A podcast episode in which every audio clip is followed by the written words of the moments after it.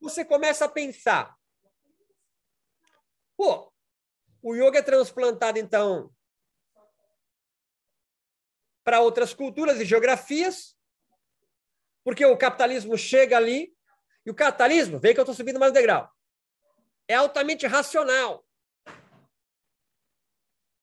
E racional vai desencantando o yoga. Olha o Kuvalayananda, pai do yoga científico. No livro dele está escrito: meu objetivo, e de Kaivalyadama, que é a tradição dele, desmistificar o yoga de toda a capa de misticismo que ele trouxe do período medieval. Ele falou isso. Qual a sinuca de bico ele nem se ligou? Que desencantando o yoga, não sobe a magia. A magia vai ser desviada no capitalismo para onde? Para a mercadoria. Então, hoje nós temos curso de mudra, curso de pranayama, curso de asana, curso de sânscrito, o curso de interpretar corretamente o Patanjali, curso para entender Vedanta, curso de educativo para a parada de mão. Você está entendendo? Não? É tudo transformado em mercadoria. A tua cabeça agora tem que ser levada para um sentido. Porra, e agora? É, é, é para é aí que você tem que estar. Tá professor de yoga da antiga já está ligado que ele está cansado. Quem é da antiga do yoga percebe que está cansado. O mesmo blá, blá, blá, blá, blá, blá. E é justamente isso que o mercado quer, que você canse. Quando você cansa, seu senso crítico diminui. Senso crítico diminuindo, tu está bem longe do que o yoga propõe, que é acabar com a tua ignorância.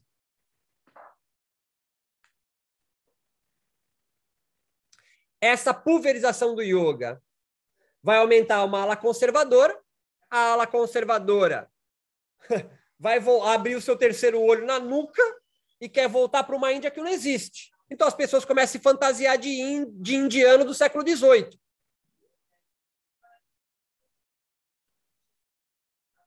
Então, ambas as ideologias, ultraconservadora, com o terceiro olho na nuca,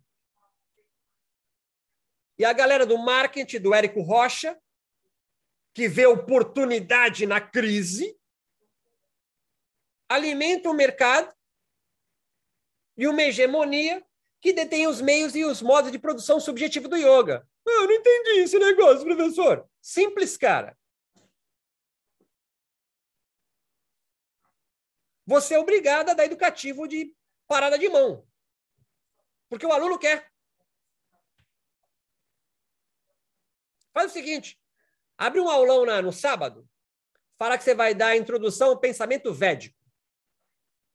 Só que no outro, tu fala assim: nós vamos fazer os 108 súrias. Vem que vai ser desafiador. Qual que tem mais aluno? Qual que tem mais cliente? Porque é disso que nós estamos falando. Nós estamos falando de cliente. Cliente vai pagar por um produto que ele quer consumir. Se você promete uma coisa e dá outra, ele vai procurar outro nicho de mercado. E você? Se desespera porque o boleto da sua filha da escola particular vai cair dia 15, tio. Se você ensinar o que é a vidya, samadhi, kaivalya, moksha ou parada de mão, o boleto vai cair. E aí você faz o quê? Se adequa ao mercado. Então há grupos hegemônicos que detêm os meios e os modos de produção subjetivo do yoga que você, Gabriela, pensa que pratica. Ou alguns já esclarecidos que se ligam, que já não é o que eles querem, mas como é que eu vou mudar? Então, estou te levando para uma sinuca de bico. Alguns da. A galera da década de 70 já entendeu isso. Se é que já não pulou fora do yoga, entendeu? Pulou fora do yoga. Não foi empreendedor, não soube ver o mercado, as possibilidades, não é? Então, o yoga fica hoje num discurso. O bom era o que foi.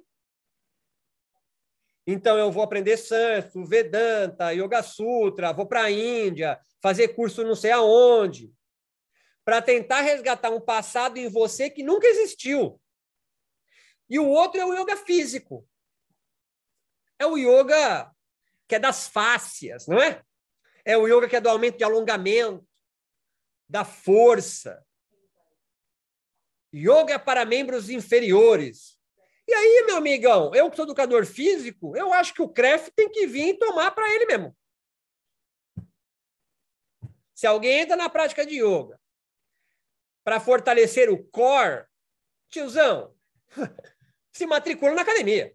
Nós, professores de educação física, somos muito melhor capacitados do que vocês, professores de yoga, com total respeito. Vocês tiveram o quê? Quatro horas de fisiologia? Duas horas de biomecânica? Tive quatro anos. Tem gente estúpida na educação física? Completamente. Mas o cara teve que estudar pelo menos quatro anos de cinésio, biomecânica, fisiologia. Então, se o yoga é fáscia, mirfibrila, actina miosina, tu não sabe nem o que é actina miosina. Tu não sabe nem o que é mitocôndria. Estou sendo jocoso? Claro que eu estou. Então é, ou o yoga, o bom era o que é antigo, e eu viro conservador, ultra-ortodoxo, pequeno fascista. Ou o yoga é físico. É o cara que está cansado, né? Ah, aguenta mais trocar ideia. E é isso aí, a galera quer parada de mão, eu dou parada de mão. Educativo para viniaça. Curso extra de pranayama. Ah, tá bom. Vambora. O boleto da minha filha vai pagar dia 15. Eu tenho que comprar meu whisky no final do mês. Kombucha. Falar que é kombucha. Então, essa é a esquina que eu estou levando para você. Estou brincando para tornar algo mais palatável, para não ficar um negócio academicista pentelho. Mas entenda que há um incômodo. Há um incômodo aqui. Que tem como objetivo ou capturar você para o mercado capitalista. Todos nós já estamos aí, tá certo, tiozão? Não fica pensando eu não, eu não, eu não. Tu já está também. Se você está morar, eu moro na Chapada Diamantina. É, mas tem Insta Yoga, não tem? Você não dá aula pelo Instagram? Então. Então, já foi capturado, tiozão. Como é que a gente hackeia o sistema? Essa é a segunda aproximação. O capitalismo desencanta a natureza, a sua essência, então, mas encanta a mercadoria. Você vende o quê? Você vende mercadoria, encantada. Ah, não está muito. Aí você coloca, começa a colocar diploma aqui atrás, livro que você leu, para tentar encantar um pouquinho você. Qual a saída que a gente pode pensar? E aí é o nosso bate-papo desses quatro dias, mas eu vou tentar colocar junto com vocês o seguinte: o yoga visa, qualquer tipo de yoga, visa viveka, discernimento espiritual. Mas como essa palavra está vazia, é um, é um conceito abstrato. Ah, Viveca, ah, Viveca, tatua Viveca. Mas você não entende o rolê.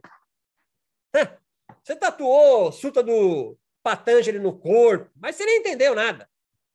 Menos vocês, são pessoas esclarecidas, claro que vocês entenderam. Mas Viveca é senso crítico, tio. É você desenvolver um senso crítico. Senão você vira devoto. E tudo bem, meu irmão é pai de santo. Porra, o cara é sacerdote, ele tem filhos de santo. Não é esse o problema. O problema é o segundo: a vídia, a ignorância de você nem se ligar que está no rolê. Você esqueceu que esqueceu. E está achando que esse é o rolê. É a ignorância de ou ficar na hegemonia hegemo, é, é, subjetiva de que o yoga ideal é o do passado. E pode ser, de repente, teu rolê é do passado, irado. Irado. Eu não quero acabar com você. Eu quero que você permita que outros rolês entrem. é esse aqui, né? Ou você está no rolê, no giro, como diz Portugal, do yoga físico.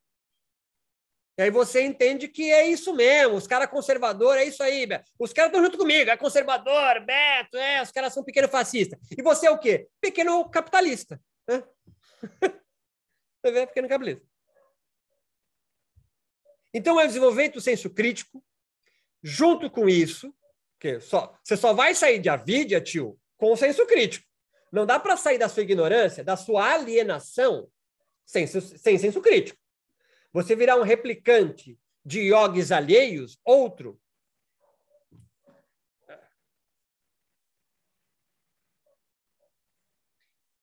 E o samadhi que é essa palavra também esvaziada, que a gente não sabe muito bem. Será que abstrato é o seguinte? Claro que você sabe a tradução, né? Eu estou falando aqui, pode ter alguém, ah, Samadhi eu sei, dá várias traduções, busca referência. O que eu estou falando para você, Josué Rafael, é que tu não sente isso no, no corpo. E às vezes o professor não consegue fazer o aluno sentir isso na pele. Viveka, Kaivalya, Moksha. Você entendeu que virou palavras?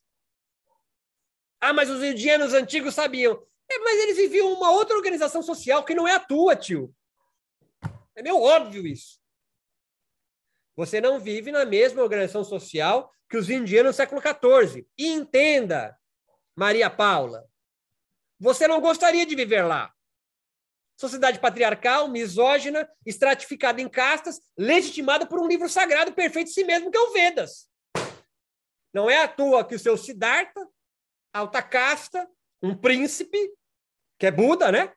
Praticando yoga, vive Andretta.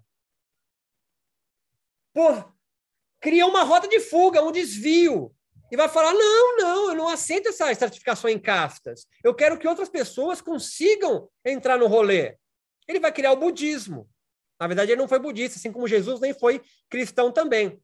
Mas você entende que é um indiano, hinduísta, que pratica yoga desenvolve um senso crítico e cria um desvio. Foi chamado de budismo. Tem yoga lá também. O yoga não pertence a nenhum território, nem tradição, nem escola. Ele é plural. O yoga não é como o budismo que tem o, o cara que foi revelado, Buda, ou Jesus no cristianismo, ou Lutero e Calvino. Não tem isso.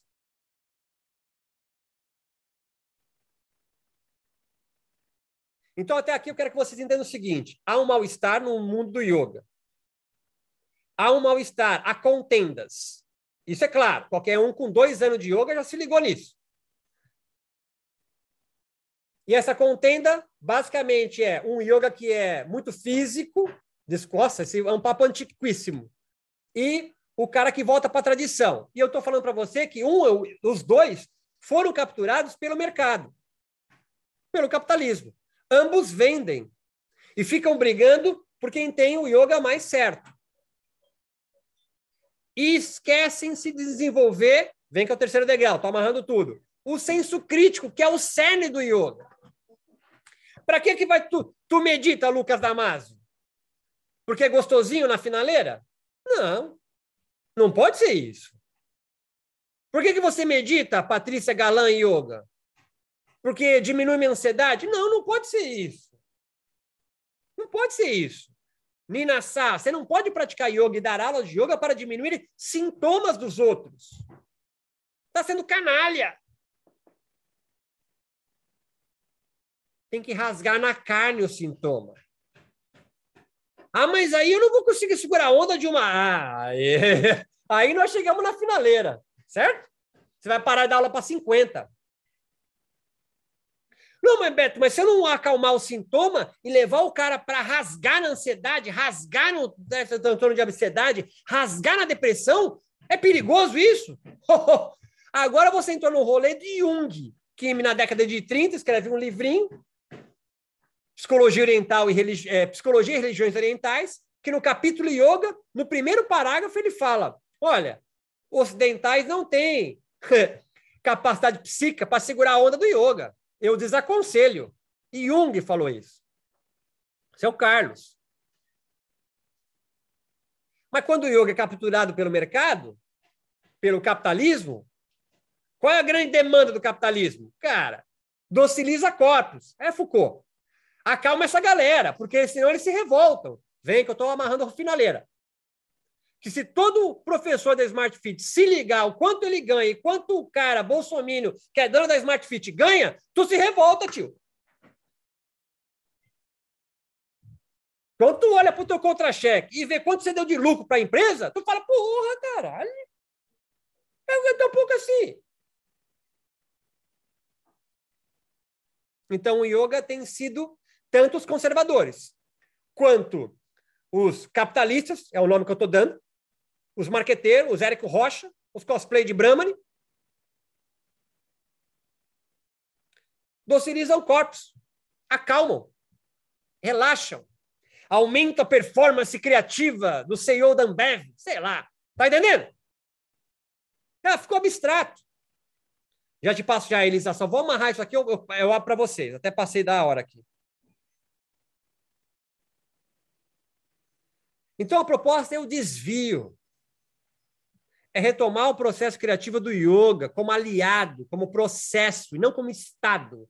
Essa busca pelo estado de yoga é uma dívida infinita que você você entra.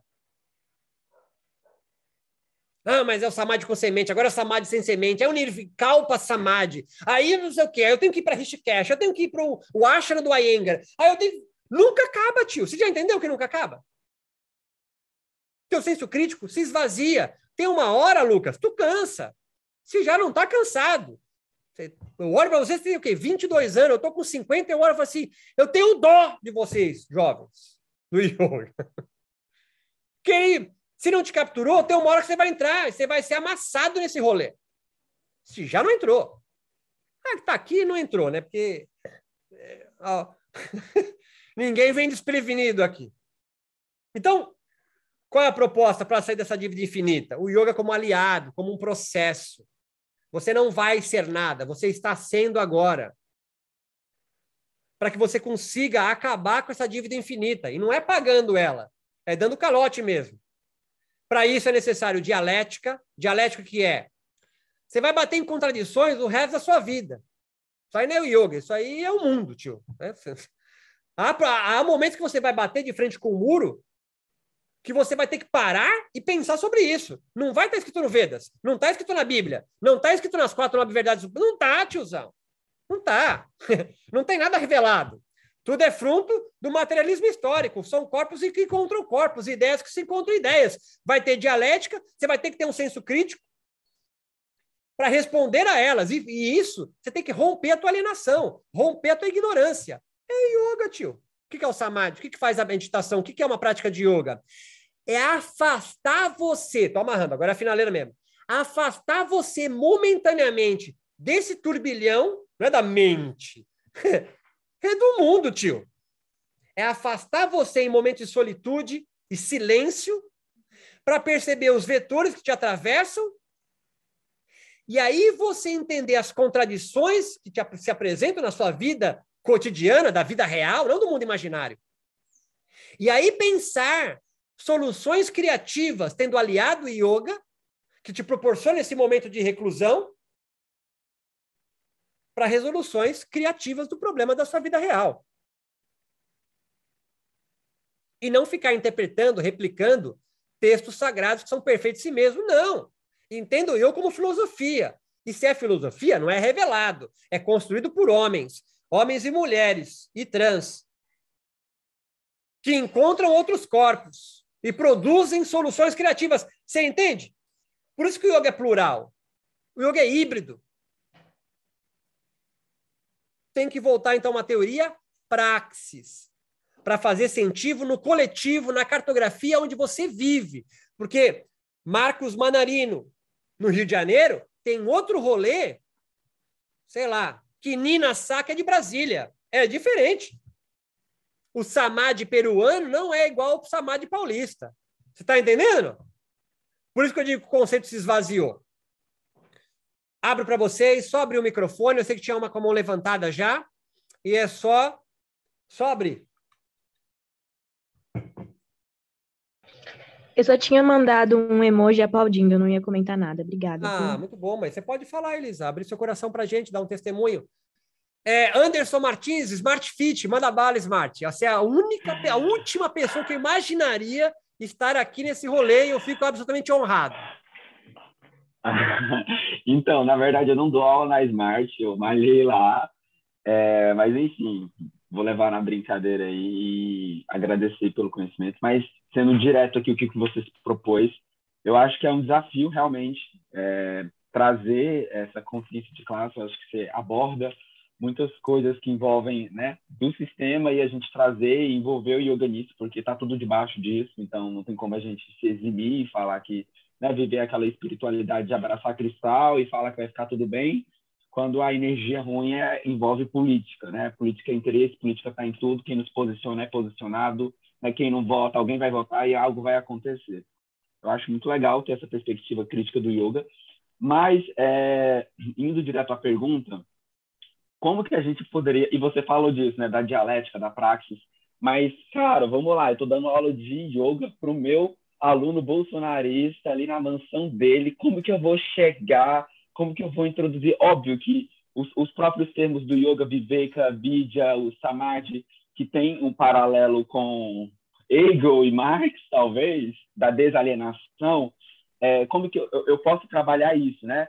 É, é dentro da, da filosofia yogi, mas como caminhar para o sentido social da coisa, para não ficar essa coisa distante, como você falou, a gente vê um passado que não existe, e ao mesmo tempo é, produzir discernimento para além do tapetinho.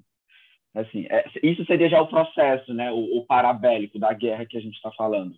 Mas, assim, é, em, em, em, algo mais palpável, assim, como eu poderia tocar o meu aluno nesse sentido? Muito bom, Anderson. Foi direto ao ponto, sem ficar fazendo rodeio e massa. Fiz a brincadeira com a Smart Fit porque eu vivi 20 anos da minha vida em torno de academia, então é um universo que é curioso para mim. É, Ó, eu então, vou assim, me denunciar aqui. Eu não dou aula lá, mas eu vou dar aula na Blue Fit, tá? Maravilha. Ah, rapaz! É o mesmo capital, só muda o nome. É verdade. Então vamos ser mais pragmáticos. É, é verdade, muda a cor, né? Então vamos tentar ser pragmático na tua pergunta, que é o cerne da, da aula de hoje também. Apesar que a gente vai desenvolver isso mais aos quatro, aos quatro dias. Não tem uma saída, tá certo? Não tem uma saída. O importante é que. O quê? Desculpe interromper. Eu queria complementar a pergunta dele. Por favor, Maria. No mesmo, no mesmo sentido, é, eu me preocupo e me proponho a atuar com crianças. Então, o cuidado de não ser é, assim. Eu sei que mais ainda somos, é, vamos colocar modelos e posturas de corpo e influências para as crianças. Mas como promover, é, cultivar, na verdade, esse senso crítico para que essa prática ou essa experiência de discernimento e não de doutrinamento, né? Muito Complementando bom, gente. a pergunta do As perguntas são complementares e perfeito. Eu vou partir do, de cara, já dizendo para vocês que existe um autor que é brasileiro, patrão da educação brasileira, que já respondeu a tua pergunta, certo? Isso não vem da Índia, vem de Paulo Freire, Pedagogia da Libertação ou Pedagogia Libertária. Gira em torno disso, tiozão. Tá? Então, como que eu vou aplicar? Você falou da, da criança, então, assim, mergulhe em Paulo Freire mas não começa pela pedagogia do oprimido, que é mais difícil. Vai, vai, vai, começa por fora. É, é isso. Então, na aula do Bolsonaro, dando aula, como o, o Anderson colocou, como eu vou desenvolver o senso crítico dele? Tendo o yoga como aliado. Por exemplo, colocando ele numa postura, num asana, e não dando um, uma ordem para ele voltar. Quem faz isso é Mina Derzet, no yoga restaurativo. Os asanas não têm tempo.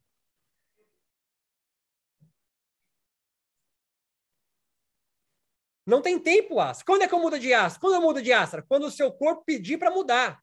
Isso eu sou, eu obrigo o meu aluno a voltar os olhos para ele mesmo.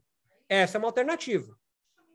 Há um método chamado yoga restaurativo que explica um dos pilares disso. Isso, diálogo, é uma possibilidade. Eu colocar ele numa, num, num, num, num pranayama, por exemplo, e um caderninho do lado para ele fazer um diário de bordo meditativo. Por exemplo, depois de 10 práticas, estou tentando ser bem pragmático. Ele tem um relato dos rolês que o corpo dele trouxe durante a aula. Ah, o que eu vou fazer com isso? Você nada. Quem tem que fazer é ele. Porque o corpo é dele, a vida é dele você não é mestre no sentido de interpretar as sensações do outro. Porque, por exemplo, dou aula de yoga e aí a pessoa tem altos rolês, tem altas ideias que quer contar para você. Aí você chega e fala assim: ah, isso aí é Nirvikalpa Samadhi. Não, isso aí Patanjali já falou. Não, isso aí Vivekananda disse no tal livro. Você acabou com a subjetividade do cara. Ou dela, ou dele. Isso é para o primeiro passo, o desenvolvimento de um senso crítico. Trazer o corpo dele à baila. Você parar de ficar instruindo. Quem instrui, ah, amigão, é tenente do, do exército, que dá instrução de como monta e desmonta um fuzil, um fuzil. Nós somos professores, em última instância. Educadores, se você quiser pensar. Professor ensina, instrutor instrui. Ensina o quê? Depende é a tua matéria. Se é yoga, depende qual yoga que você tá. São vários rolês possíveis. Numa pegada tântrica, é uma outra são outros instrumentais. Quais são os instrumentais que você vai utilizar? Ah, eu não sei. Então, eu tenho que começar o senso crítico por você e não pelo aluno. Então, a pergunta, Anderson, é o inverso. Como o yoga está atuando no teu corpo, no teu dia a dia, fazendo sentido para o teu coletivo? Essa que é a pergunta interessante de se fazer. E não o que eu vou dar para o meu aluno. Porque aí você está buscando. Eu sei que não foi essa a tua pergunta, mas é a pergunta do mais do mesmo. Todo mundo quer saber isso. O que, que eu vou fazer? Eu lembro da Tainá, é, que é professora de Duque de Caxias, trabalha com yoga marginal. Trabalha na favela ali, né? Comunidade carente, não sei o carente não, é marginal, né? Aí perguntavam para ela: ah, como que eu dou aula aí? Como que eu faço aí? Ela falou assim: gente, você tem que morar aqui. Você tem que entender como o carioca da Zona Norte entende o mundo. Não adianta você da Zona Sul querer subir o morro e entender como a gente pensa. É isso, então é o, é o professor que tem que sair da sua abstração de achar que todos os corpos são iguais. Não são. Não adianta você daqui dar aula em Sintra, em Portugal. Aí ele fala a mesma língua que eu. é outro mundo, tio. Tu nem descendente da cultura greco-romana tu é, tu é latino-americano. Tirando aí, obviamente, Abdu e Bruno, talvez outros aqui. Então, a pergunta, Anderson, ela é mais profunda, ela é interessantíssima, mas ela é, tem que cavar mais.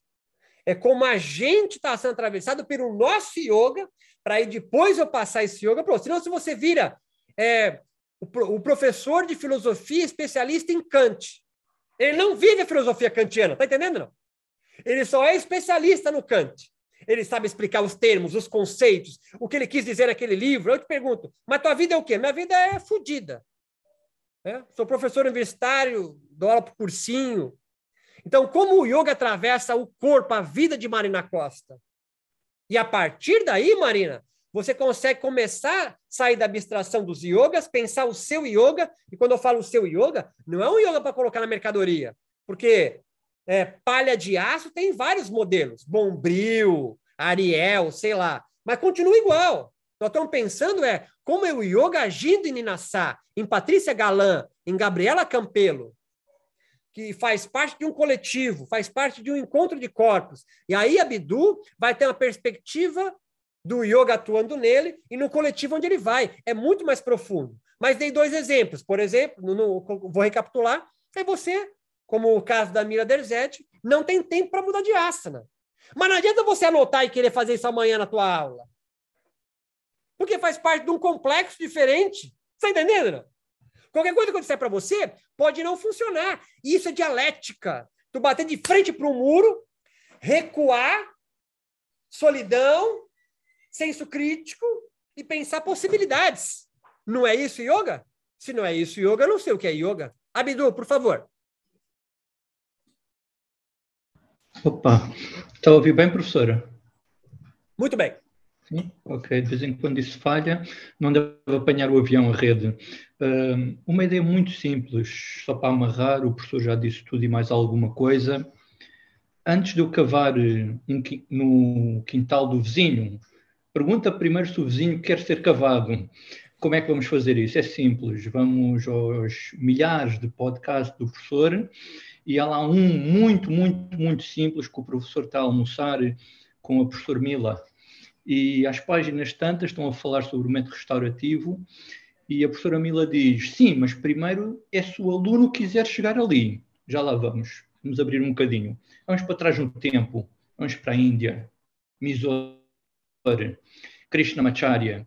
Palácio de Mysore. Opa, aí era rico a sério, garanto. Para ter ali em palácio era mesmo a sério. Vamos mais para trás, acreditando que existia um Rama.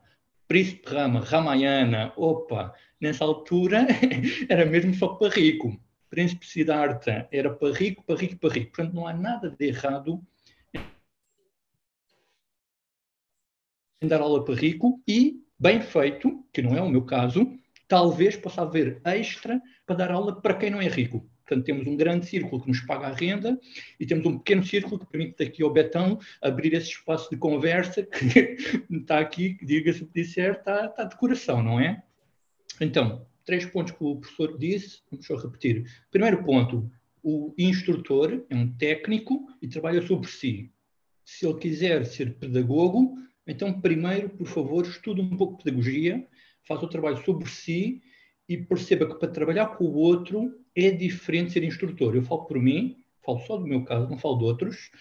Uh, conheço a Smart Fit de nome, nunca lá tive, mas tenho muitos paralelos cá em Portugal e eu trabalho com eles. Eu trabalho em ginásio, sou instrutor de ginásio e garanto-vos que para a Nayama, se for mais de 5 minutos, já é muito Querem é suar, vestir biquíni, quer homem, quer mulher, quer acalmar, libertar o clecha do sofrimento. Fala com o Betão que ele inventou mais um clecha, está excelente. Ah, não, eu quero voltar aos textos antigos. Não há texto antigo. Uh, Patanjali, as investigações modernas demonstram que escreveu, não foi o único, mas vários Patanjalis escreveram Yoga Sutra por séculos. Inclusive, do ponto de vista político, talvez o terceiro e o quarto capítulo tenham sido acrescentados como reação ao budismo, porque havia ali um conjunto de conceitos que não batia bem com o samadhi do primeiro capítulo. Ah, não, isto não é só Chitta Vrita Nirodha, tem que mais alguma coisa, estamos a perder freguês, então põem mais umas coisas. Não sei o que digo, eu não digo nada. Se quiserem, há referências de pessoas com mais estudos do que eu. Por que é, que é importante falar sobre isso? Porque há pouco tempo atrás eu tive uma conversa semelhante a esta, e estava a ouvir professores que iam se propor um curso que, infelizmente, não tinham nem noção da história do yoga, nem tinham noção dos estudos modernos de yoga. Portanto, falo com o professor Betão, peço-lhe mentoria, peço-lhe para ser chato, porque a ideia de fazer online é giro, mas talvez possam lucrar mais se forem chatos como eu, cada vez têm hipótese, escreve um e-mail ao Betão e ele responde, eu garanto. E com fuso horário diferente, eu palpita-me que ele não dorme. Portanto, só amarrando, Muito se bom, queremos ir de encontro a uma perspectiva mais política, primeiro façamos o trabalho para nós, pode começar por nós próprios termos voluntariados e não dizer a ninguém, ninguém precisa saber, e depois, à medida que esse trabalho for, oi, aluno, quer vir aqui, vamos dar ali sopa aos outros, vamos dar uma manta àquele, etc. Isso sempre foi feito. E depois é o aluno querer. Podemos explicar que o Hatha Yoga nasce de uma contracultura exatamente para retirar o yoga das elites. Podemos dizer à pessoa, sim, você é privilegiado, há pessoas que não são privilegiadas. Vamos também levar, olha, você já tem aqui mais um ano de yoga, então venha comigo, vamos dar aula ali, venha comigo, venha assistir e talvez, se a pessoa quiser, pode desenvolver esse trabalho. Mas também é possível que a pessoa diga: não, peço desculpa, sou gestor de uma multinacional, venho aqui para aliviar o meu stress, estou-lhe a pagar por um serviço e se quiser manter o cliente, é respeitar. Só para fechar pela última vez, que o professor Beton disse, da educação física, etc., eu recordo neste momento que existe competição internacional de yoga já há mais de muitos anos, com medalhas atribuídas, com variantes, mais de cinco variantes, que eu nunca fiz nenhuma, yoga dance, yoga isto, yoga aquilo, que não tem nada a ver com filosofia. Portanto, concordo perfeitamente quando o professor Beto diz que yoga é educação física, pelo menos partes do yoga. Em Portugal, a, um, a tutela da educação física diz que há partes do yoga podem ser regulamentadas dessa forma e outras partes que não. Os nossos irmãos em Espanha já disseram que yoga é educação física, Brasil tem uma outra atitude, mas quando eu virei para o colega que estava a orientar o hotel online e perguntei se yoga é científico e perguntei-lhe qual era a robustez científica, caiu tudo. Portanto, quando alguém me fala de estudos científicos de yoga, por favor, repliquem o estudo e repliquem o resultado. Caso contrário, não é ciência. É protociência. Existem ideias. É possível que porque o que nós fazemos na nossa aula é muito diferente do que foi feito no Hospital Albert Einstein ou outro. O que se praticava na antiguidade de 5 horas de treino é diferente, mesmo que nós sejamos mesmo a sério, 3 horas de treino. Opa, qualquer bailarino, cheerleader, aspirante a acrobata de circo faz mais que isso, não é por aí. Então, pronto, era só para Muito fechar bom, esses Abdu. pontos. Obrigado. Eu agradeço, Abdu. Muito bem colocado, exposição ótima. Gabriela Campelo, por favor. Olá, bom dia, pessoal. É, Bom dia. eu vou ficar aqui com a câmera desligada porque eu estou na rua, tá? Tá bom. Mas eu queria é, expressar aqui um pouco do que eu venho experienciando é, em relação a modificar um pouco essa estrutura, né, que, que vem para a gente de como ensinar, de como repassar o método, de como é, representar uma tradição, né, que é, é basicamente o que a gente aprende nos cursos de formação. E desde a pandemia eu venho passando por um processo de desconstrução muito grande é, em relação à minha forma de ensinar e de perceber o yoga. E quando o Roberto Simões fala sobre é, essa dinâmica de cliente, né, que acontece quando a gente começa a dar aula, é, eu percebo que para o professor fica muito aquela aquela coisa de querer agradar, de querer agradar. E aí o medo de desagradar acaba fazendo com que a gente co- continue reproduzindo ali aquela mesma estrutura do que é passado para gente, que é esse yoga geralmente né, mais ortodoxo. E aí, dentro da minha experiência, eu queria só compartilhar um pouco, né? Porque eu gosto muito de mantras, mas eu sempre percebi uma dificuldade grande dos meus alunos de entenderem os mantras, de quererem entoar, e enfim, porque é outra linguagem. Vocês estão conseguindo me ouvir? Estamos sim, estamos sim. é outra linguagem, né? E aí as pessoas às vezes não se sentem confortáveis para entoar uma coisa que não sabem exatamente o que estão entoando. E aí quando chega para a gente também a tradução, é uma tradução que a gente sabe que não é 100% segura. E eu comecei a, a, a é, me aventurar em trocar um pouco essa, essa proposta dos mantras e trazer algumas canções brasilidades mesmo, coisa, coisas que têm uma linguagem que realmente a gente consegue entender, sabe? E no começo, para mim, isso é um, um pequeno, uma pequena coisinha assim, que eu estou fazendo aos poucos para poder mudar, né? Porque eu percebi que nas minhas aulas, nas minhas práticas pessoais, eu gostava de colocar músicas que dentro de uma aula que eu ia ensinar para outras pessoas, eu não tinha coragem, porque eu era formada numa estrutura que eu tinha que colocar um mantra eu tinha que trazer uma, uma representatividade ali da representatividade ali da do Oriente, enfim, não que eu não goste, mas às vezes eu sinto falta de trazer outras coisas. E aí para mim assim, né, essa, essa, coisa de fugir um pouco, de, de para mim a minha rota de fuga, minha linha de fuga tem sido trazer essas outras linguagens, né? Então eu estou colocando cantores que eu gosto, que representam, que trazem mensagens que eu acho que são interessantes, assim como um sutra sabe? Quase como se fosse um sutra mesmo. E aí, dentro de um shavasana, dentro de uma meditação, a pessoa medita escutando é, aquelas palavras, absorvendo aquilo de alguma forma. E tem sido, assim, é, é caminhar no escuro, né? Porque a gente vê todo mundo fazendo do mesmo jeito, e aí fazer diferente é meio que você, às vezes, fica buscando alguém para te apoiar, e, e, é muito bom encontrar pessoas como Roberto Simões, um grupo como esse, que eu estou com duas amigas aqui, as duas Mares aqui que fizeram forma, uma fez formação comigo e a outra é aqui do Ceará, que são minhas amigas. E aí eu fico super feliz, né? Porque eu começo a encontrar pessoas que têm esses incômodos, que têm essas inquietações e que estão assim também de mudar essa dinâmica. Então, assim, falando do que o Anderson trouxe, né? Que, que é isso, assim, é, é a gente ousar mesmo saber que vai ter gente que vai dizer que, meu irmão, essa pessoa está viajando, vai ter aluno que vai dizer, ah, esse professor aqui não faz isso, não faz aquilo. Mas aí também eu acho que tem, é, é uma linha muito tênue, né, da gente entender que existe uma clientela, mas também que a gente quer colocar ali a nossa marca, a nossa marca como expressão, né, no caso, assim, do, do que faz sentido para a gente.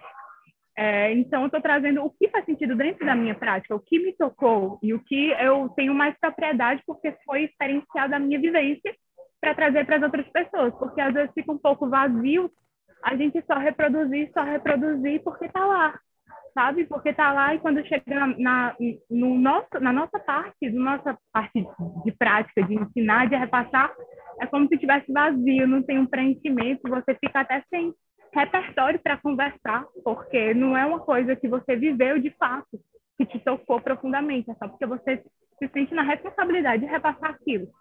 Então, é isso, gente. Só compartilhando mesmo e agradecer. Muito bom, Gabriel. Muito bom mesmo. É, eu vou abrir para o Anderson. Eu só queria fazer uma colocação na tua fala que é, você colocou, né? A gente não consegue agradar, né? É, na verdade, é, é, a gente não quer agradar o aluno, né? A gente quer agradar o mercado. Isso tem que ficar claro. Essa já faz o processo, já faz parte da, da desalienação, né? Você não quer agradar o aluno, você, porque ele é um cliente, você quer agradar o mercado para conseguir é, manter-se no mercado. E, e parabéns por você iniciar o seu desvio. Eu sei da onde você veio a tua formação, super rígida, né? Super conservadora. E, e uma coisa que nós não falamos aqui, que vai ser na próxima aula, que é é necessário muita prudência nesse desvio construído. Não dá para pular um muro. É tudo feito com uma lima muito fina. Eu acompanho de longe o trabalho do Marco Mariano Caçanga Urbana, Manarino, desculpe, que, e percebo a, a, a vontade dele dos desvios, das possibilidades, novas oportunidades de, de pensar o yoga, não cair no, no mercado. Isso é, isso é muito fino né, e tênue. Essa, então, é feito com muita prudência, sempre entendendo que é um processo dialético. Vai bater num mundo numa contradição, vai ter que ter um senso crítico e desviar disso, e isso vai sendo construído. E, no fundo, o que nós buscamos, como a, a Gabriela colocou bem, e o próprio é, Anderson, na primeira pergunta dele, então, na verdade, está na pergunta do Anderson ainda, é, retom é como nós conseguiremos retomar os nossos próprios meios e modos de produção subjetiva e yógica. É disso que nós estamos falando. Como eu vou conseguir, de forma autêntica, verdadeira, tesuda, retomar o processo criativo da minha própria subjetividade no yoga e aí sim ajudar outros a retomar o processo criativo da sua própria subjetividade e não replicar o que eu achei que é o ideal, que é o que está sendo feito hoje. Eu não vou, eu gosto de ficar dando nome, mas desde o início do yoga no Brasil até agora é isso. É um cara que tem uma revelação, ele empacota isso e vende como método. É, isso não é yoga, né? Eu, eu, gosto dessa palavra também, não é yoga, mas assim, não é essa a proposta. É você criar a tua própria subjetividade e ajudar outros né, a produzir a sua subjetividade e não fazer com que outros repliquem o yoga que você inventou para você mesmo. Anderson, por favor, sobre o microfone. É, a, só complementando o que a Gabriela disse, inclusive me senti super inspirado por ela e teve até um texto que você postou no Instagram que fala que tem muito yogi que é culto a asana e que o Zeca Pagodinho e o Mano Brown tem mais yogi que esses yoginis, que eu acho que é justamente disso, né? E de levar o mantra como aquilo que consegue curar a mente, de certa forma. E eu acho que o yoga ele justamente ele cruza com a proposta da Gabriela porque ele ele está na, na, expressão artística né? De como a arte hum. como a capoeira e tantas outras coisas foram utilizadas como instrumentos né? Como esse como esse aliado como você mesmo disse para a gente viver uma vida menos desalienante. E aí cruza com os conceitos do yoga de vida de viveka de samadhi e é algo que eu tenho trabalhado sim nas minhas aulas e você cara foi assim um despertar imenso aprendi muito muito muito eu tava naquele yoguinho assim ó pegar meu Instagram é esse yoga capitalista aí de postar um monte de postura massa. Eu acho que o legal mesmo é a gente trazer essa consciência para si e despertar no outro, que é justamente o processo de se desalienar e fazer todo o rolê do curso que você está propondo. E eu acho que outra coisa que você comentou do Paulo Freire, que eu acho que dá para complementar bastante, é a ideia de esperança dele. Do, de esperança ser do, não do verbo de esperar, mas de construir, de levantar, de não desistir, de fazer junto, de fazer de outro modo. E aí eu complemento com outro texto também, muito inspirado por você, do Yoga e Doenças da Alma, que você fala no final dele que a gente não é só um movimentador de corpo, a gente integra mente. E quando a gente fala de consciência, a gente fala de desalienação, a gente fala de capitalismo, é justamente essa questão de a gente ser capturado, né? o nosso desejo de ser capturado e a gente viver, a gente perder né? a nossa atenção, a, a nossa compreensão de si, a relação com o outro. E eu acho que é isso, isso tem tudo a ver com dialética, né? De a gente fazer, de a gente debater, de a gente chegar em um novo lugar. E sair, né? E aqui eu complemento com outro pensamento do, do Paulo Freire, que envolve também a questão do quando a educação ela não é libertadora, né? O sonho do oprimido é ser opressor, né? Ah, eu acho que isso volta com a questão do yoga também, que ele não se liberta na própria filosofia, ele tem que voltar para o passado, né? E aí, quando a gente volta para o passado, ou a gente tem duas opções, ou volta para o passado, porque a gente não se libertou com a, o yoga como conhecimento, como educação, e a educação também é transformadora, no sentido da episteme que a gente inventou, enfim, o Descartes, né, que a gente separa tudo, mas no sentido de, ou se eu não me liberto com ela, eu caio na lógica produtivista do mercado. Aí a gente entra na espiral da sociedade do cansaço, de produtividade, de fazer, de consumir, e aí a gente usa o yoga como paliativo e não como o que ele se propõe a ser, que é justamente a gente usar ele como método revolucionário de si, de se conhecer e de viver uma vida plena, né? Acho que é isso aí. Muito bom, Anderson. Assim, e antes de passar para o Marco, entenda que o que está acontecendo agora aqui é yoga. Certo? O que está acontecendo sim, sim, aqui sim. é yoga, certo? Sim. Marco, por favor, Marco, seja bem-vindo. Oi, bom dia. Bom dia, me ouvindo? Claro. Betão, estou é, é, muito feliz aqui de, de, de voltar aqui a, a, trocar com você. É, Beto faz, faz parte da minha história, que eu, quando eu fiz uma primeira formação é, com o Marco Schultz, eu, eu conheci o Beto, e, e para mim está é, sendo fantástico é, essa ênfase na questão de viveka, de discernimento, porque, de fato, é, é, é, é, angustiante a gente ver como a sociedade onde nós vivemos, é, e eu tô, eu eu estava vendo assim aos poucos o seu trabalho, estava um pouco distante, é, mas é angustiante ver como o mercado se apropria de tudo. E ele fagogita, ele mastiga, mastiga, e a gente não vê como, a gente não percebe como a gente simplesmente se, se enquadra e reproduz. Né? E, e, yoga oferece é, para a gente é, é, é é, é, esse entendimento né, de, de você. É contraditório, né? respirar, né? É contraditório respirar, isso, né? Voltar ao seu silêncio, e como isso tem uma potência que é, é incontrolável. Mas a gente se, se anestesia nessa corrida. Então, assim, é, é esse teu trabalho de, de, de, de chamar atenção para isso, nesse momento, para mim, inclusive, né, que eu estou entrando num mercado, né, eu estou mudando minha vida profissional, montei um espaço no Rio de Janeiro. Eu também. E, e, e a ideia é, é, é, eu faço parte, é, isso fala muito para mim, que eu fui um adolescente consumidor de drogas, aí eu comecei a meditar, e aí eu comecei a, a, a começar a me reorganizar internamente. Dez anos depois eu comecei a fazer asana, e aí, intuitivamente, eu falei, cara, eu estou meditando há 10 anos eu não sabia que asana. Aí, 10 anos depois, eu assisti às palestras da Glória e do Marco. Aí eu comecei a ver o conhecimento. Assim, tem um processo é, interno de cada um, e cada um tem seu tempo. É, é, é dar aula para um bolsonarista é, é, é, um, é um choque ali imediato, né? porque é, cada um tem, o, tem a sua carga, tem o seu histórico, tem, tem, tem, tem, os seus dramas. É, e, agora, yoga nos dá esse ferramental para a gente lidar com o nosso próprio processo. E quando a gente percebe que nós mesmos temos um processo, a gente começa a perceber a viabilidade de lidar com isso no mundo. Então, Viveca e hackear o sistema, eu estou numa alegria enorme de estar tá falando a respeito disso aqui. Gratidão enorme. Muito obrigado, Marco. Muito obrigado mesmo. Sim, a gente é... ou derruba o sistema, mas enquanto isso, nós temos que aprender a jogar o jogo. E jogar o jogo sabendo que está jogando.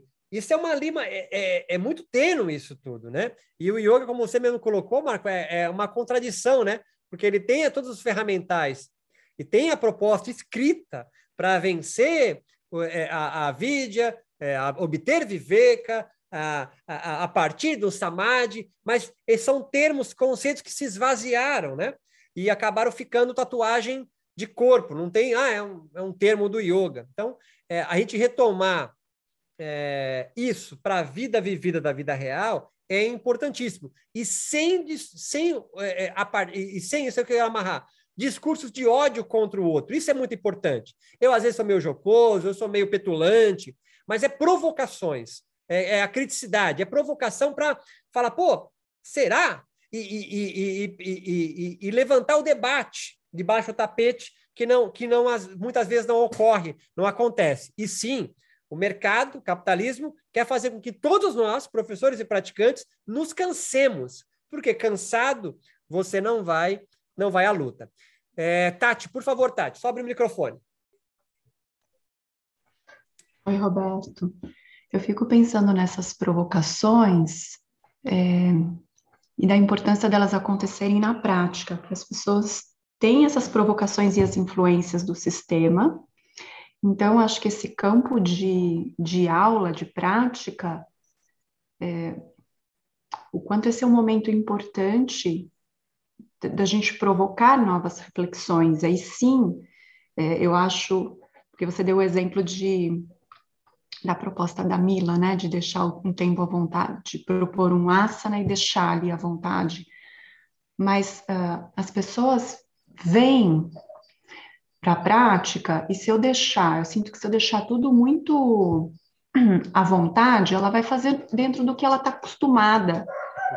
Ela vai fazer, ela está acostumada, ela tá com, tem o, o, campo dela ali e, e ela quer, vai ficar no confortável. Então é interessante, eu acho interessante provocar uma respiração e sempre levar para o campo assim, tá, tá numa postura, o, o que está desconfortável, né? É o seu corpo realmente está tá, tá doendo, está machu, tá machucando de verdade, o seu corpo está pedindo para sair, vamos, vamos respeitar, ou é a sua mente pedindo para você sair dali porque está desconfortável, e como a gente lida um pouquinho com esse desconfortável? Então, sim, são propostas diferentes, mas eu gosto dessa provocação de, de, de, de propor uma prática de colocar a pessoa em, em, em posições, em respirações que ela não está acostumada e vamos sentir o que, que é isso e no final, né, o morrer para renascer, o que que isso, o que que isso fez em você, né? E aí cada um fica com o seu rolê, como você diz, do que deixar muito a pessoa muito à vontade a ficar no gostosinho só para ela do que ela já está acostumada. Não sei se deu para entender. Deu sim, foi muito bom a sua colocação eu vou fazer uma, uma ponderação em relação a isso, né? Porque o trabalho da Mila, por exemplo, não é só de formação professora de yoga, ela é psicóloga social, especialista em trabalho grupal, e ela foi buscar isso justamente trabalhando com corpos iógicos é, e neuro do comportamento também, além de formada em esquizoanálise. Então, entenda, 40 minutos de Shavasana, é, Tati, provoca muito mais inquietação do que uma hora de vinyasa.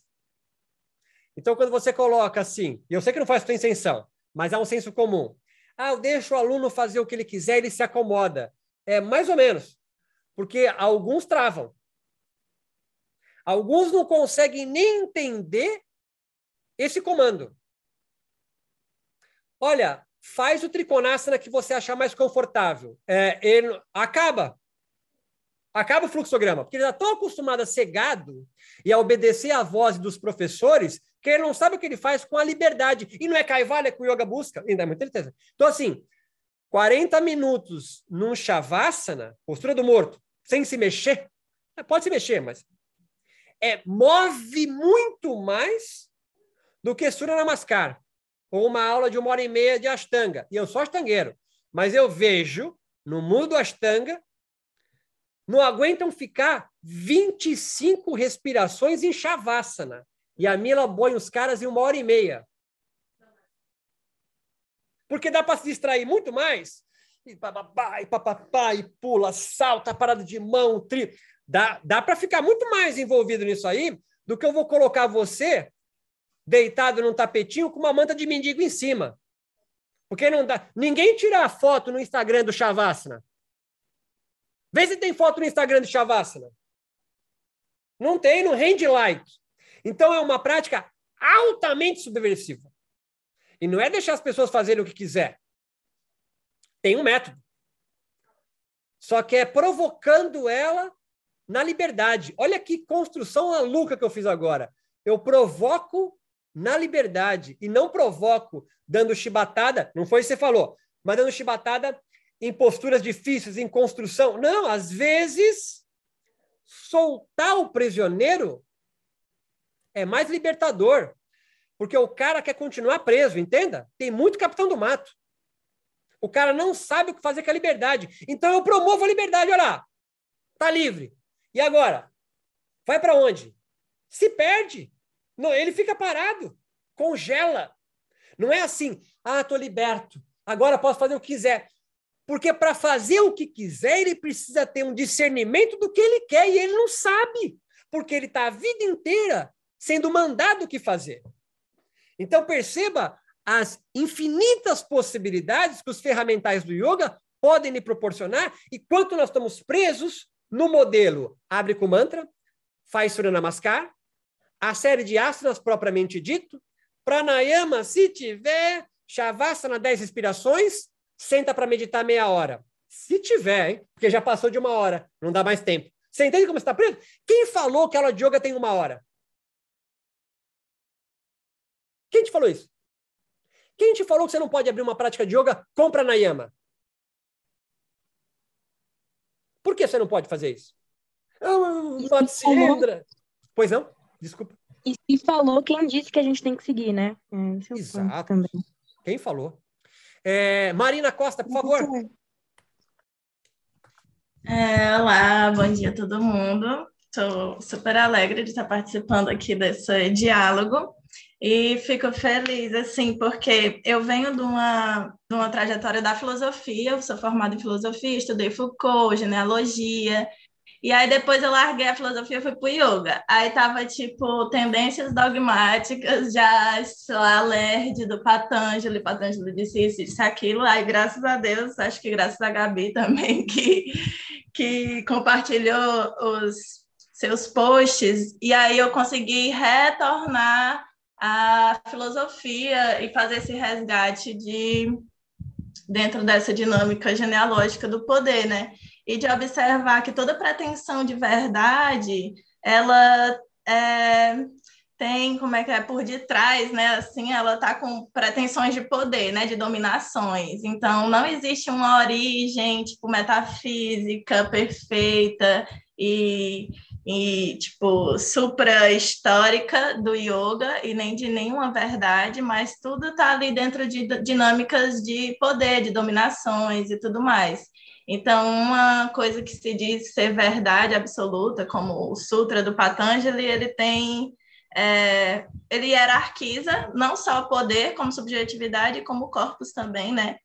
E aí essa dinâmica da guerra também que você traz, que até no seu post você falou sobre isso, é interessante porque nos coloca dentro desse campo de batalha e de que se, se tem um poder dominante, se tem um saber dominante, sempre tem saberes que estão sendo é, diminuídos, mascarados, né? E, e colocados para numa condição inferior.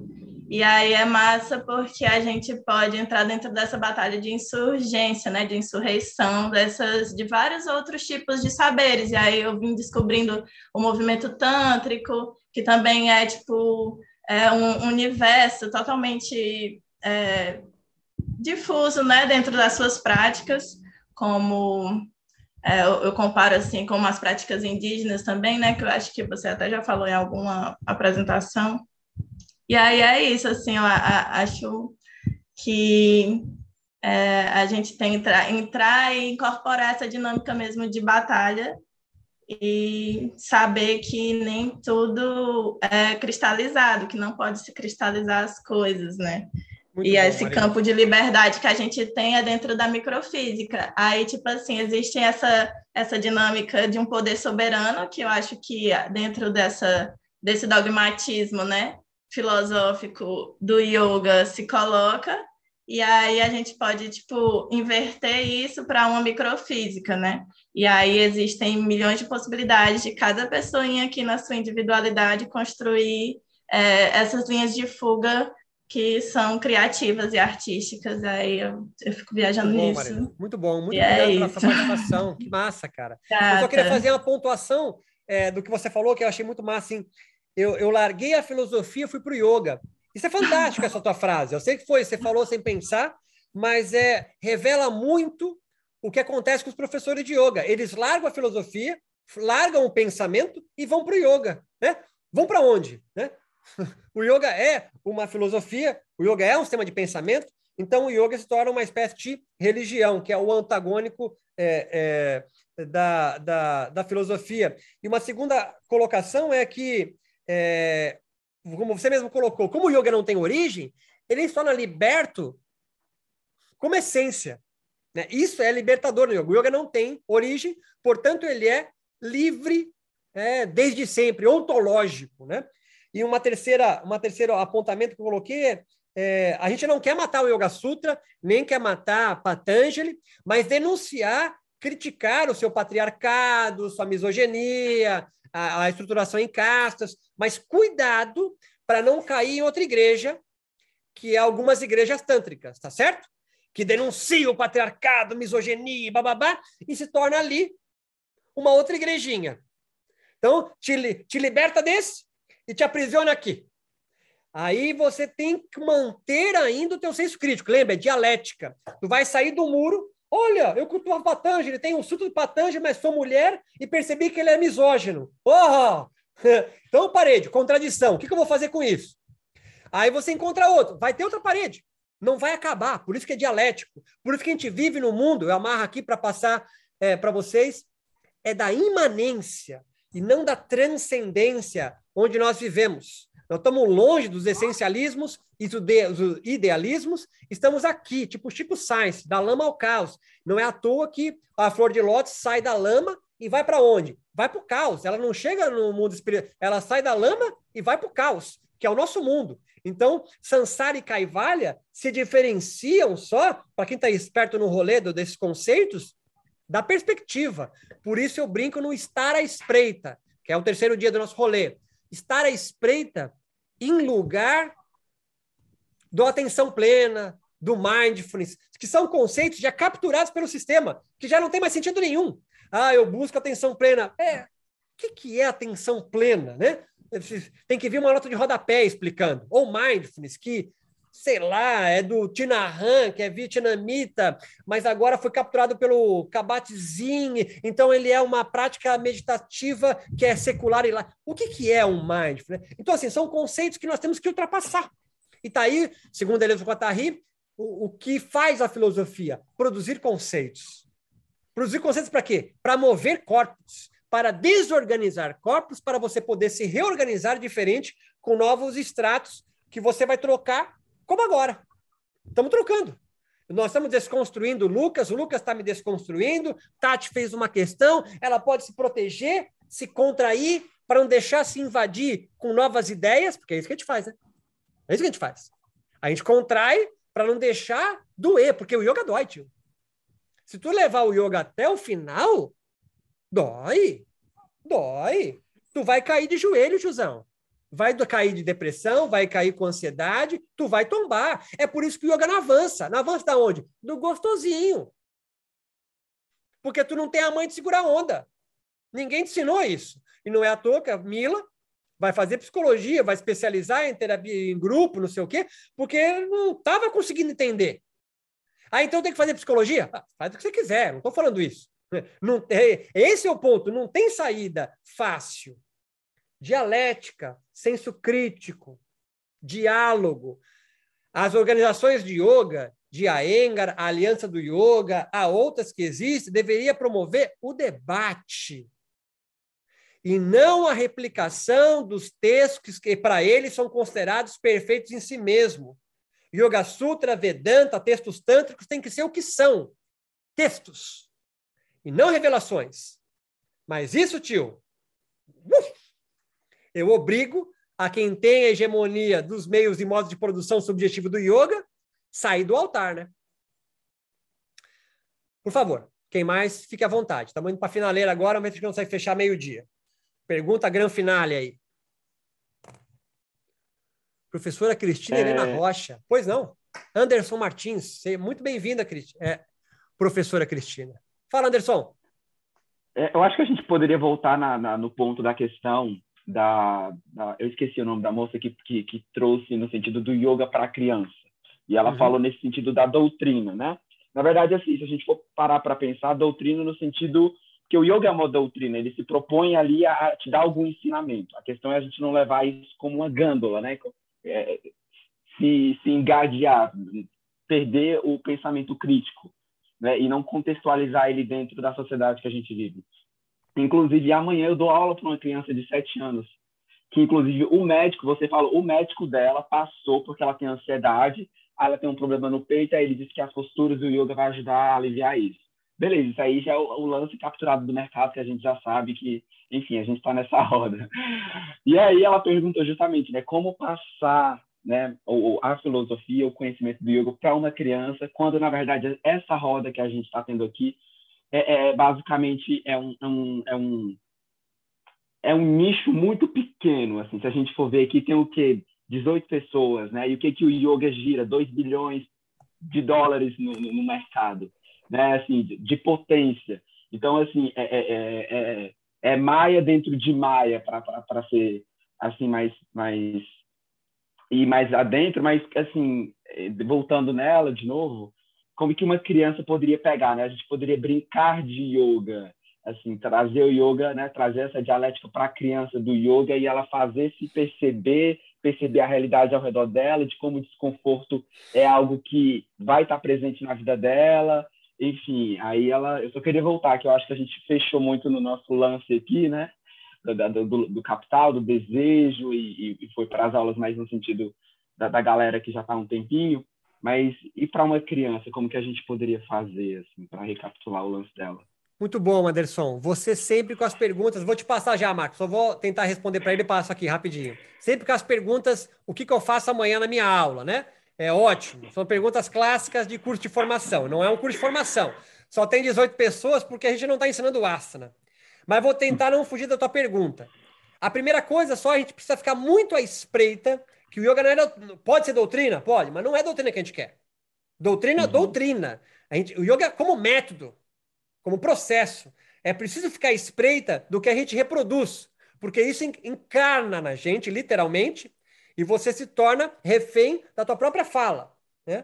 É, para criança, para yoga para criança, é, eu posso tecer um bilhão de críticas em relação a isso, para que serve, não sei o quê, papapá. O que eu diria para você aqui de bate-pronto é o seguinte: eu dei aula para criança 20 anos, no, não de yoga, mas é EPSG, doutor Reinaldo Kuntzbusch, Cubatão, é nós. É, a ideia é deixar a criança ser criança, tio.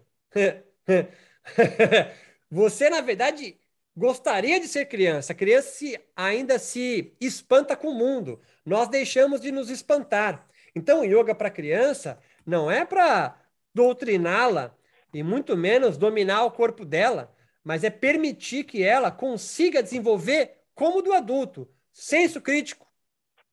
Tem viver em criança, tem samadhi em criança, tem, é, é, é, tem tudo em criança, certo? Não é? O yoga uhum. para criança sai dos conceitos que é, para é conversa de adulto. Não, não, não. Pelo contrário. Esse é algo que a gente nasceu e foi perdendo. O yoga ajuda a voltar a ser criança, já diria Nietzsche. É a vida de camelo, que é o que nós estamos agora. Carregando valores alheios às costas, vida de camelo, reproduzindo. A gente vira replicante de coisas. E Nietzsche fala: eu não quero acalmar o camelo, tirar um pouquinho o peso dele, da água, põe sombra, para amanhã ele continuar carregando de novo. Eu quero levar o camelo para o cansaço, no final deserto. Eu quero o camelo define. Para quê? Para uma hora ele perceber que não aguenta mais aquilo e virar o leão. É a vida 2 do Nietzsche, vida de leão. Você se revolta, é um nível que talvez alguns estejam aqui. De parar, não aguento mais essa porra, eu quero mudar. Mas qual que é a terceira via do, do, de Nietzsche? Coloca, tá nos, assim falava Zaratustra. É a vida de criança. Você voltar a produzir a tua própria subjetividade, a tua própria criação, o teu próprio mundo. Aconselho, eu já disse em outros vídeos isso, a você assistirem Estamira. É alguém que foi camelo, é uma, uma moradora que mora no lixão do Rio de Janeiro, vai para o CAP, Centro de Assistência Psicossocial, é medicada porque ela foi diagnosticada com esquizofrenia, ela vive como camelo aquela vida, até que ela se revolta, para tomar remédio, manda tomar no rabo todo mundo do CAPS, não é para fazer isso, mas é a estamira. E ela então dá uma reviravolta. E ela volta a ser criança. Estamira não é o nome dela. Estamira é de esta mira, do espanhol. Este olhar. Ela muda o nome dela, não é mais Maria da Conceição. É esta mira. Criança é o final do yoga, André. Anderson. É o final do yoga. Você inventar a sua própria forma de pensar o yoga, portanto, de pensar a vida, é a vida de criança, tio. Então, como que eu vou dar de yoga para criança? É tornando ela criança. Ah, mas você é um retardado. Não é retardado. Criança é ligada em tudo.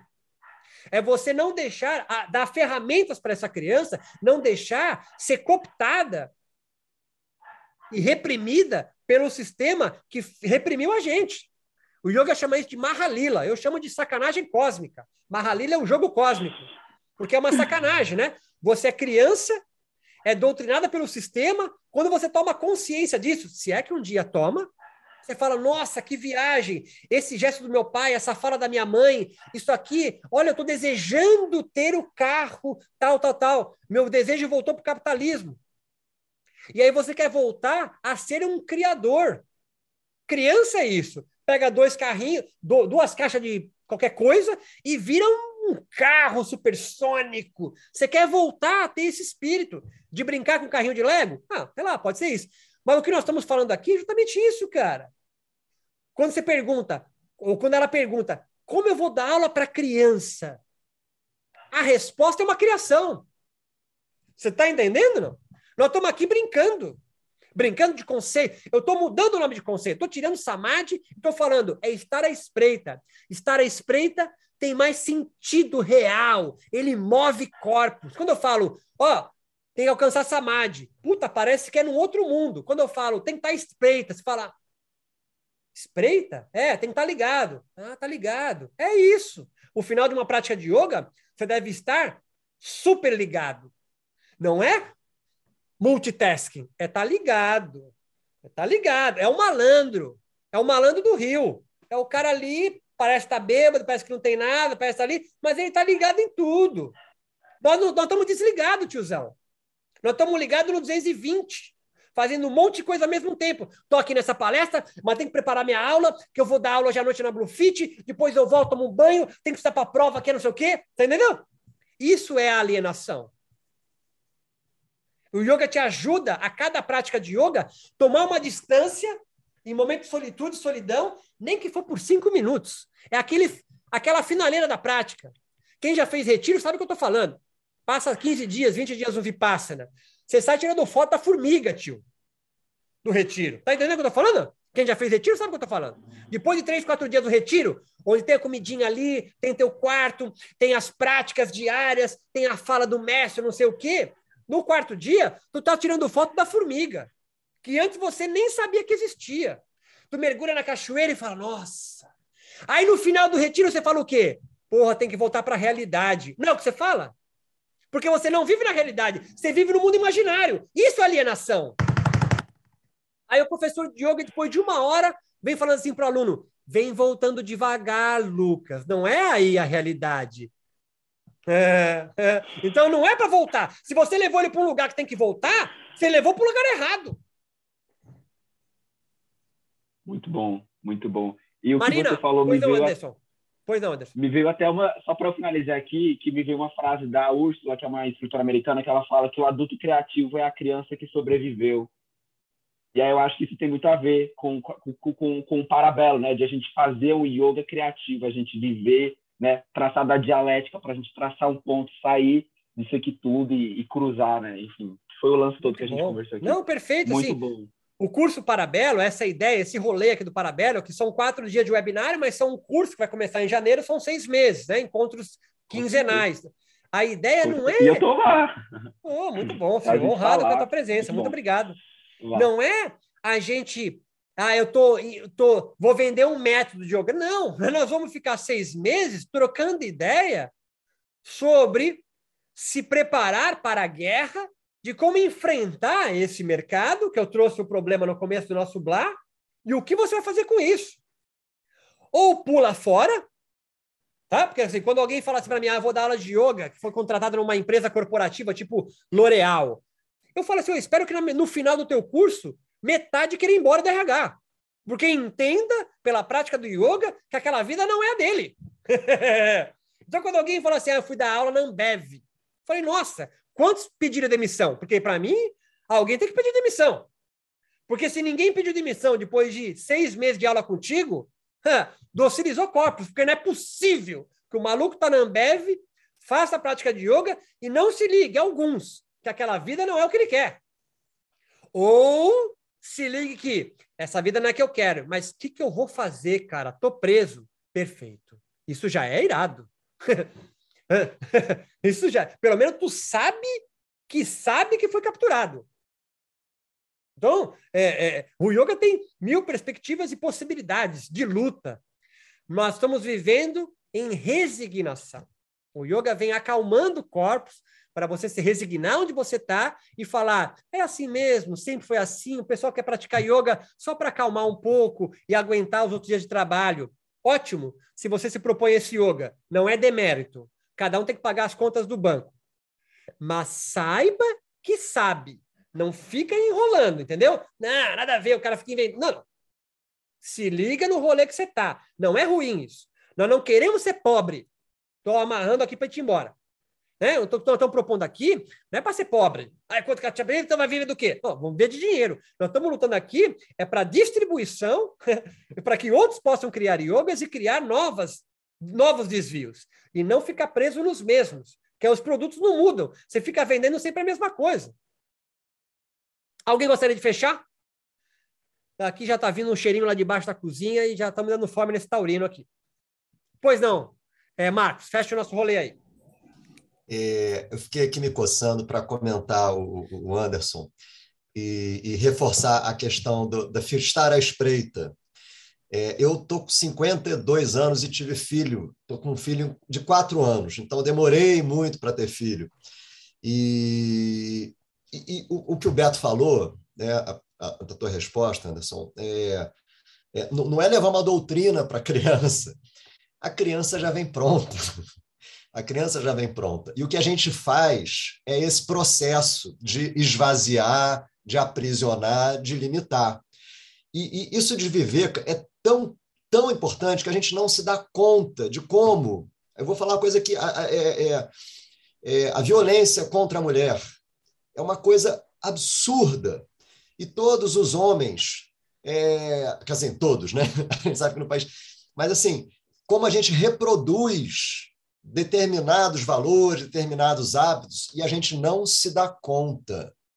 A gente fala para as crianças uma coisa, mas a gente age de outra maneira.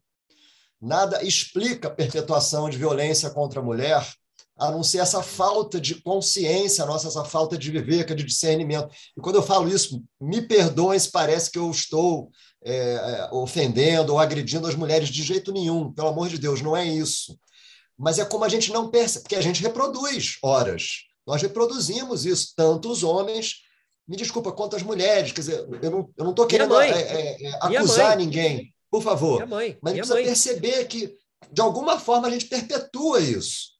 Então, as crianças já vêm prontas. E o que a gente precisa. É, e, e aí, assim, a Tati, a Tati comentou, em termos de ferramental, é, o João Soares, em São Paulo, faz um trabalho lindo de, de yoga com histórias para crianças. Tem ferramentas para isso. Não é doutrina, é fortalecer a criança na criancice dela. É, é, é, entregar para ela essa autossegurança, essa autoconsciência, corpo, ajudá-la a se, a se descobrir corporalmente, ajudá-la a se descobrir emocionalmente, é, fortalecer a criança dela, para ela para ela perder menos no processo de crescimento. O que a gente faz, a gente perde tudo. Nós somos esvaziados. Então, o yoga para a criança é nesse sentido, é de fortalecer para ela é, é, expandir isso no processo de crescimento dela. E a gente precisa de viver, que a gente não percebe como a gente reproduz os nossos, as nossas lamas. A gente vai reproduzindo isso e não vê. Muito bom, Marcos. Agradeço demais a contribuição de todos. A fala foi muito boa, muito rica de todos. Vai estar gravado. Vou subir lá para a plataforma. Vai ter acesso a essa aula sempre que vocês quiserem. Amanhã o encontro é o mesmo horário, 10h30. Vou manter, vou mandar o linkzinho para vocês aí para inscritos também. Agradeço demais a presença de vocês. Amanhã tem um segundo encontro, onde a gente vai desenvolver melhor a ideia do estar à espreita. Muito obrigado pela galera da Europa, fico lisonjeado com isso. e de todo o Brasil também. Até amanhã, no mesmo horário, nesse mesmo link. Um abraço, até mais.